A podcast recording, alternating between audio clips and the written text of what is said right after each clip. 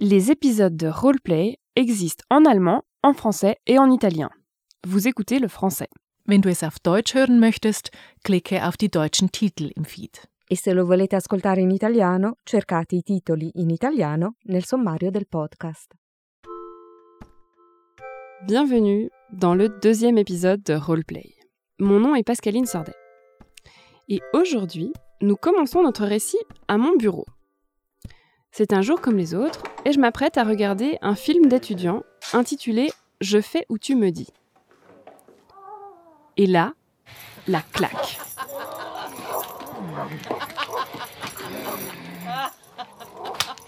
À l'écran, je vois apparaître Sarah, une jeune femme en fauteuil roulant qui décide avec la complicité de son aide de maison, une femme trans, d'organiser une grande orgie queer alors que ses parents partent pour le week-end.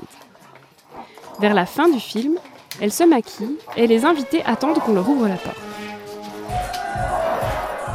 Il y a là une grosse femme peinte en doré, une dominatrice qui fouette un homme cagoulé, deux jeunes hommes à quatre pattes dans des costumes de chien en latex. En éteignant mon ordinateur, j'ai un sentiment étrange, que j'ai de la peine à identifier et qui dure. Dans les semaines qui suivent, je repense souvent au film. Et ce n'est pas à cause du sujet. J'ai déjà vu des films sur le handicap. Certainement que vous aussi d'ailleurs. Par exemple, Gilbert Grape, dans lequel Leonardo DiCaprio joue le rôle du petit frère autiste du héros. Il y a aussi Tom Hanks dans Forrest Gump, ou François Cluzet dans Intouchable. Que des rôles qui ont valu à leurs acteurs des nominations aux Oscars et aux Césars. Mais ce jour-là, ce n'était pas Leonardo DiCaprio que j'avais devant les yeux. Le personnage de Je fais où tu me dis ne mime pas le handicap.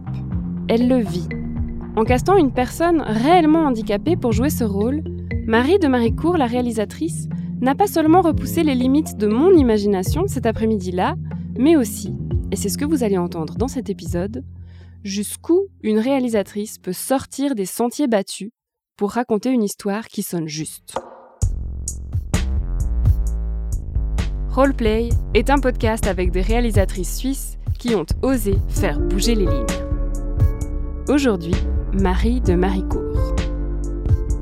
Un projet de SWAN, le Swiss Women's Audiovisual Network, une association qui vise l'égalité des sexes et la diversité dans l'industrie audiovisuelle suisse. Aujourd'hui, Marie de Maricourt nous montre comment un simple choix de casting se révèle être un puissant outil pour raconter des histoires réellement inclusives et transformer nos imaginaires. À l'origine, Marie s'intéresse à l'assistanat sexuel. L'assistance sexuelle peut être exercée par des hommes ou des femmes valides. Elle est étudiante en cinéma à la HED, l'école d'art et design de Genève. Elle décide d'en faire un court métrage de fiction. Il n'était pas question de trancher sur la question, est-ce que c'est bien, est-ce que c'est pas bien, est-ce qu'il faut légaliser ou non, mais c'est de savoir, ok, cette pratique existe, comment elle est encadrée, pourquoi, pourquoi on la met en place, qui en a besoin. Ce n'est pas un sujet évident, même pour des auteurs aguerris, encore moins pour une étudiante. Alors Marie se met au travail, écrit, imagine et commence à partager ses idées avec les gens autour d'elle, notamment dans son école. Les retours ont été quand même assez violents. J'ai quand même rencontré des gens qui étaient très très réticents euh, en me disant que c'était pas des films éthiques, que je pouvais pas traiter de ce genre de sujet. Euh, alors la sexualité c'est compliqué, mais alors la sexualité handicap c'est vraiment euh, ça effraie tout le monde. Mais ça, c'est une des qualités de Marie de Maricourt. À l'entendre, on dirait qu'elle n'a peur de rien, même si elle n'est pas elle-même handicapée. Tout le temps, cette question revient. Euh, donc, c'est quoi ton rapport avec le handicap? Donc là, je prépare un film euh, avec un jeune garçon qui rejoint un groupe euh, qui joue à un jeu suicidaire. Et pareil, toujours cette même question est-ce que tu as envie de te suicider? Est-ce que tu connais des amis? Enfin, en fait, c'est comme si pour parler de quelque chose, il fallait tout le temps être légitime. Et j'ai presque envie de temps en temps de m'inventer une petite sœur handicapée ou un frère suicidaire. Mais c'est moi, c'est vraiment, c'est assez violent en fait, souvent quand on me pose ces questions parce que, enfin, ça sous-entendrait que euh, on va tout le temps faire des choses autour de soi. Marie voit les choses différemment. C'est des films qui parlent de sexualité et de handicap, mais c'est aussi des films qui parlent de liberté, c'est des films qui parlent de minorité, c'est des films qui parlent de société excluante, enfin c'est des films, en fait c'est des sujets qui me concernent aussi, et moi j'ai très souvent envie de faire des choses avec les autres autour des autres. Et c'est là que ça devient intéressant. Parce que réaliser, c'est comme être Dieu. On crée un monde dans lequel on décide de tout. Une réalisatrice, c'est une personne qui a du pouvoir et des responsabilités. Un plateau de cinéma, c'est un espace très hiérarchisé. Mais Marie ne travaille pas de cette manière. Son scénario n'est qu'un premier pas, une étape. Le cœur du film, elle le développe en collaboration avec les interprètes. D'autant plus parce qu'elle traite de sujets qui sont à première vue loin d'elle. Elle veut que la vérité de l'histoire entre en résonance avec la vérité de ceux qui la jouent. C'est pour ça qu'elle ne laisse pas les critiques l'arrêter. L'histoire dépend, non pas du script, mais de quels acteurs et actrices vont l'incarner. Et les personnes que j'ai vues sur mon écran, ce jour-là à mon bureau, sont des comédiens de métier. Je veux baiser Jeannette. Toi aussi, tu la kiffes beaucoup. Jeannette a fait ce qu'elle veut. C'est des, euh, des personnes en situation de handicap, mais qui sont quand même comédiens.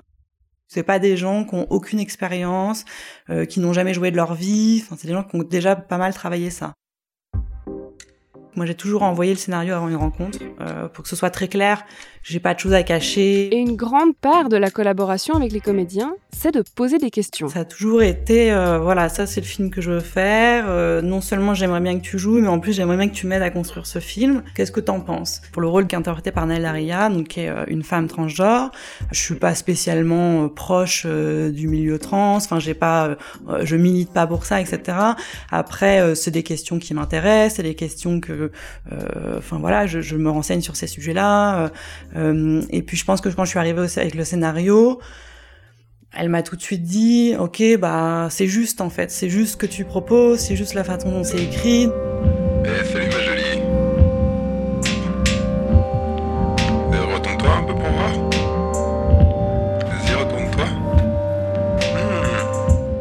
Moi, je suis ok pour jouer dedans, euh, j'en ai même envie. euh, et puis sur des petits détails, après on discute. Ah, mais t'as une bite Ah, mais tu t'écoutes Mais trans.com, connard. Tu t'attendais à quoi?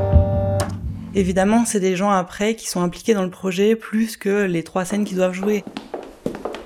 Je vous présente ma fille, Sarah. Elle n'est pas toujours très expressive, mais il ne faut pas lui en vouloir. Bonjour Sarah. Pour le rôle principal de Je fais où tu me dis, le rôle de Sarah, Marie caste Angélique Bridou de la troupe du Théâtre de Cristal, une compagnie qui travaille avec des personnes en situation de handicap. Le choix s'est fait surtout parce que elle m'a plu. Euh, euh, c'est quelqu'un d'assez euh, déjà de très, elle a, très envie de faire ça, donc très impliquée dans les projets. Et puis, je pense que c'est une des personnes qui a le mieux compris le scénario.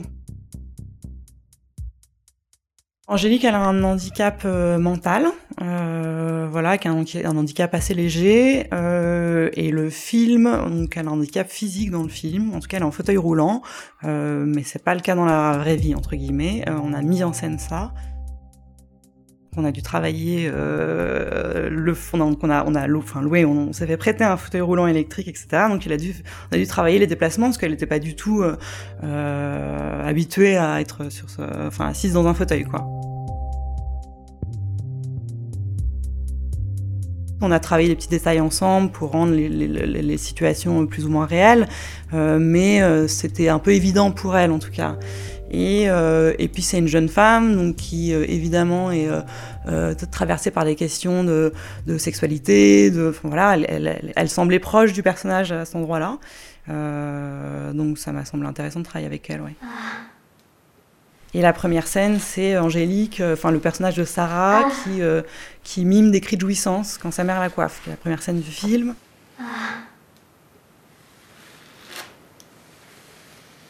Ah. Euh, voilà, bon, on y allait. Je lui ai dit, bon voilà, moi je fais une fois le cri, c'est à toi après.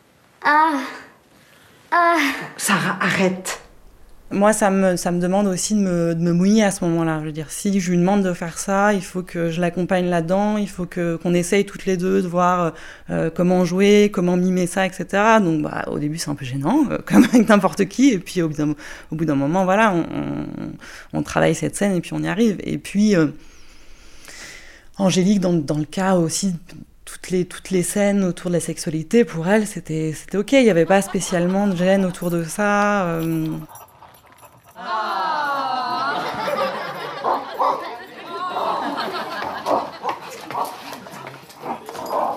Dans ce court métrage, on aura croisé avec fluidité l'aide à domicile transgenre jouée par Naël Daria, une amatrice de ponyplay qui se transforme en cheval, des amateurs de SM, des petits jeunes hommes en costume de chien en latex, des gens de toutes les formes, tailles, accoutrements et préférences.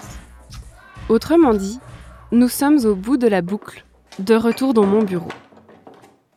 Et sur le plateau, au moment du tournage, pour Marie aussi, l'expérience a eu quelque chose de libérateur.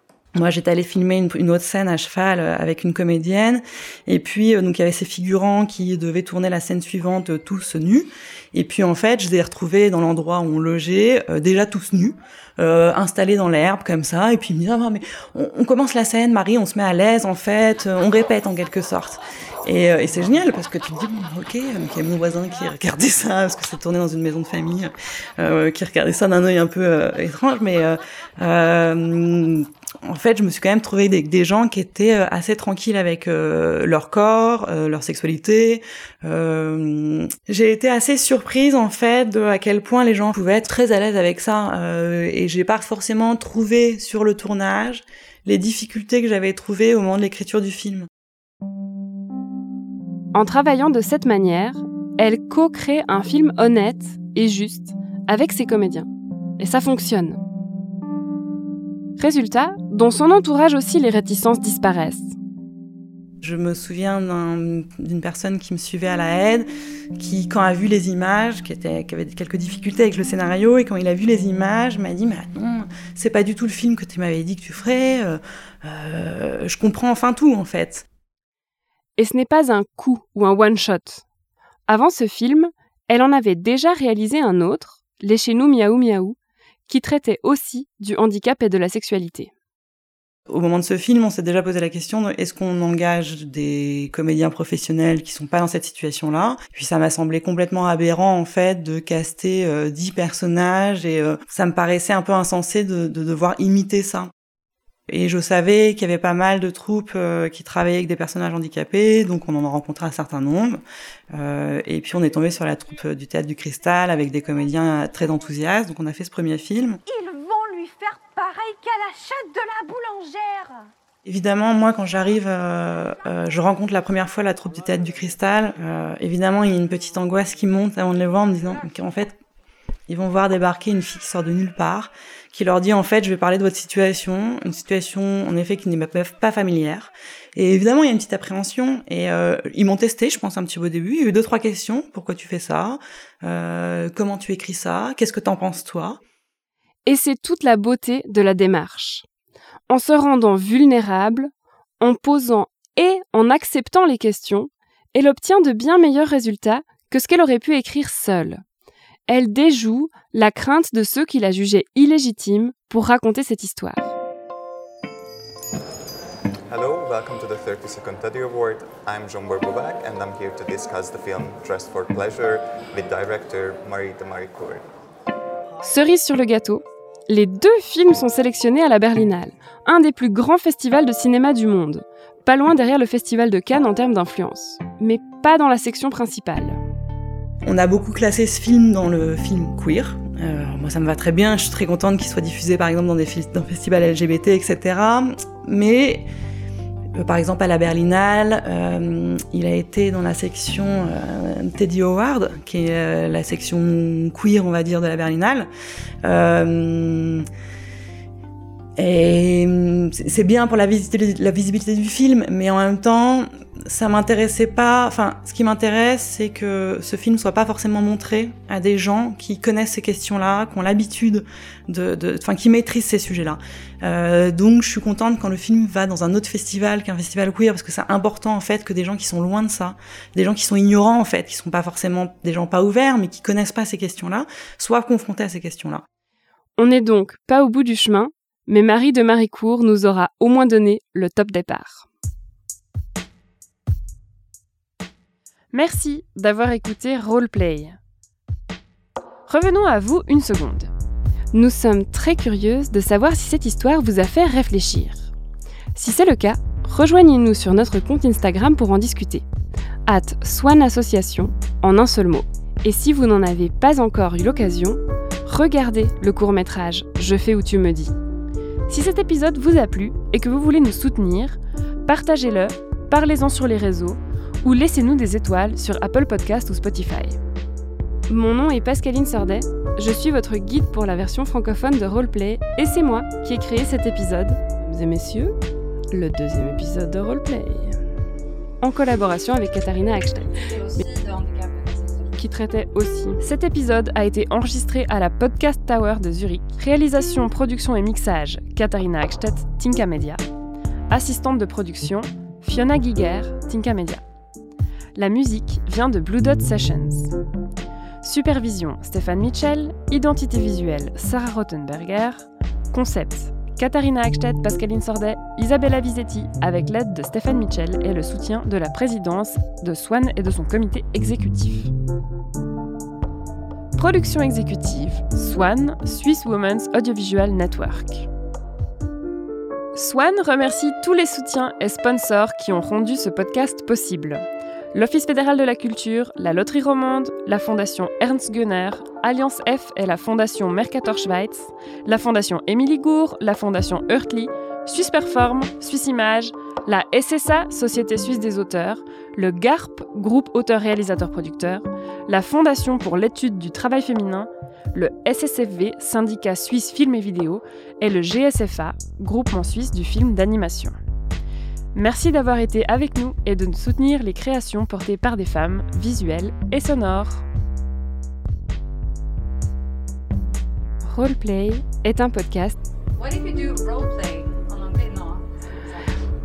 I, I'll, I will do one so that you can hear it, but it's always weird to hear French speaking person like drop